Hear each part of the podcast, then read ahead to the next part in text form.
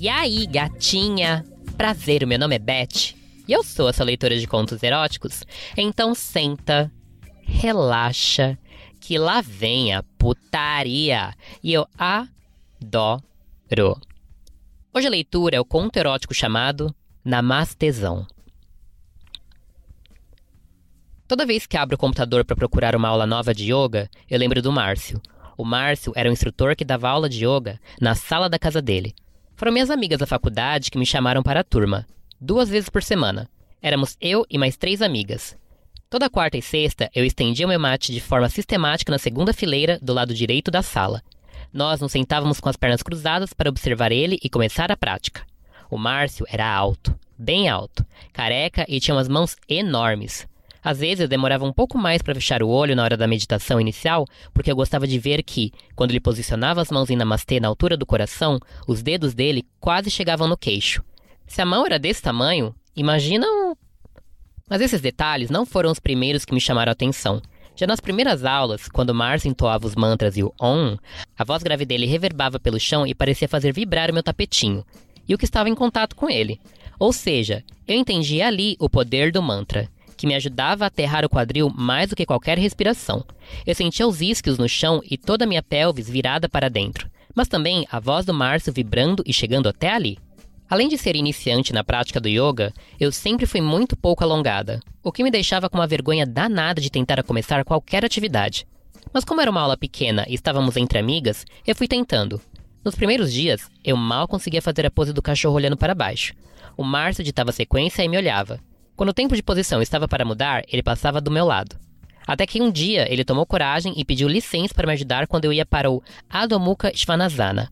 Nas aulas seguintes, quando eu jogava as pernas para trás, ele já estava lá do lado e segurava o meu quadril, o girando para cima. Claro que ele jamais me tocou de um jeito abusivo, mas eu não conseguia passar ilesa aquela mão gigante que envolvia meu culote inteiro. Ainda bem que eu sempre estava de top de cotton e blusa por cima, porque eu sentia o meu farol acender de imediato. Com duas semanas, eu melhorei o meu Adho Mukha Svanasana, mas ainda fazia as poses do guerreiro de uma maneira freestyle. E lá vinha o Mars corrigir a minha postura na hora certa, depois de me observar por algumas aulas. De novo, ele segurava meu quadril e o encaixava. Às vezes, também deslizava a mão no meu joelho para dobrá-lo. Aquilo já estava sendo demais para mim. Passava a semana toda contando os dias para as quartas e sextas, e durante a aula só pensava em olhar para Márcio meditando, esperando pelo momento em que ele ia segurar o meu quadril. O que eu poderia fazer para ele me notar sem ser como aluna? Depois de dois meses, ele começou a passar algumas posturas mais difíceis. Numa das sequências, chegamos no Trikonasana. Por ser encurtada, eu não consegui chegar com uma das mãos no chão sem me curvar. Então o Márcio veio, passou por trás de mim, ajeitou meu quadril e nesse dia segurou meu tronco para acertar a postura das minhas costas. Quando aquela mão enorme passou pela lateral do meu peito, eu soltei um gemidinho e meu braço se arrepiou todo. Fiquei com um pouco de vergonha, mas no fundo estava torcendo para que o Márcio tivesse percebido. Nem preciso dizer que a concentração naquele dia acabou, né? Passei o resto da prática mirando ele fixamente nos olhos. Durante o relaxamento final, de olhos fechados, eu só conseguia imaginar a figura de Márcio pelado na minha frente. Quando a aula acabou, ele levou a gente até o hall do elevador. As meninas tagarelavam enquanto esperavam e eu fiquei junto à porta do apartamento, mais perto do Márcio. Até que ele perguntou se eu queria um chá. Eu disse que sim. E quando o elevador chegou, ele mesmo se encarregou de dizer às meninas que iria me mostrar um livro com ilustrações das posturas, para tentar praticar em casa. Assim que as meninas foram embora, eu voltei para dentro do apartamento. Fomos até a cozinha, me encostei junto à pia e ele perguntou se queria um chá de canela ou capim cidreira. Eu respondi que achava a voz dele muito sexy. Não precisei responder sobre o chá. Ele chegou perto de mim e segurou meu quadril com as duas mãos. Me levantou como se fosse uma pluma. Me sentou na pia e começou a me beijar. Eu enlacei minhas pernas nele e senti a minha calça de lycra ficar molhada. Ele tirou minha blusa e meu top numa puxada só e lambeu meus mamilos. Comecei a tirar a minha calça e ele terminou de arrancá-la pelos meus pés, já com a boca na minha buceta. Márcio era todo grande. Sua língua massageava meu clitóris enquanto o resto de sua boca me engolia quase inteira. Eu gemia mais alto a cada sucção. Então, ele me pegou de novo pelos quadris enquanto eu me pendurava nele, e ele me levou para sua cama. O quarto do Márcio era típico de um yogi. Paredes amarelo claras, cheiro de incenso, cristais e um colchão de casal num palê baixinho. Ele me deitou no colchão, tirou a bermuda e se ajoelhou sobre mim. É, minhas amigas, o tamanho da mão do Márcio fazendo namastê não era propaganda enganosa. O pau dele duro era enorme, grosso e, mais impressionante, sedoso. Não disfarcei e caí de boca, sentindo que eu conseguia fazer com que aquela escultura de veludo natural ficasse mais e mais dura enquanto eu o chupava e massageava suas bolas. Quando dei uma pequena pausa para respirar, ele me pediu para esperar um pouco, se levantou, foi até o armário e perguntou se eu gostava mais de gel que esfriava ou que esquentava. Eu não soube responder, mas como era de manhã e ainda estávamos suados da prática, ele pegou o que refrescava tudo. Ele começou passando no clitóris, afastou os lábios e foi minuciosamente massageando e deixando gel por todas as partes. Fez que me dar umas dedadas, mas ficou só no quase, o que me deixou louca.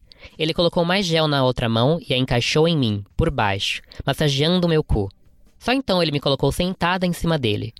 Quando eu senti seu pau entrando na minha buceta fresca e que deslizava como uma seda, meu corpo inteiro estremeceu. Depois, ele me deitou no colchão e disse para eu simular que ia fazer a pose da ponte e levantasse um pouco os meus quadris com os joelhos apontados para cima. E se encaixou entre as minhas pernas, fazendo com que eu sentisse toda a extensão do seu pau dentro de mim. Eu ficava mais e mais molhada com o inusitado da situação. Foi aí que o Mars falou para fazer a posição do Adomuka, que eu já havia evoluído bastante. E eu fiz.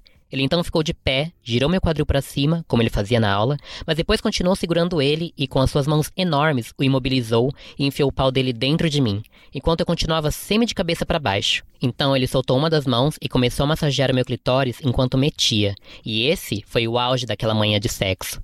Eu gozei de cabeça para baixo. Caímos de bruços na cama e ele me beijava o pescoço enquanto tirava o seu pau de dentro de mim. Ele ainda não tinha gozado. Eu me sentei porque queria chupá-lo. Estava louca para ver como seria a explosão final daquele pau gigante aveludado. Então ele continuou me conduzindo. Me colocou com as pernas cruzadas e foi minha vez de segurar o quadril dele e sentir tudo dentro da minha boca, até a garganta. Logo ele gozou e veio uma explosão de porra na minha cara inteira, que eu até limpei com o dedo indicador e lambi. Naquele dia, o Márcio só tinha nossa aula e me ensinou que sabia não só a posição de yoga, como era um profundo conhecedor do Kama Sutra. Eu ainda fiz mais uns dois meses de yoga e praticamos muitas posições naquele quarto. Mas depois achei melhor procurar um outro instrutor, porque eu não conseguia controlar o meu tesão quando vi as mãos do Márcio fazendo namastê. E aí, menines, gostaram do conto? Deixa um recadinho aqui pra gente dizendo o que achou. O comentário de vocês é sempre bem-vindo e muito importante.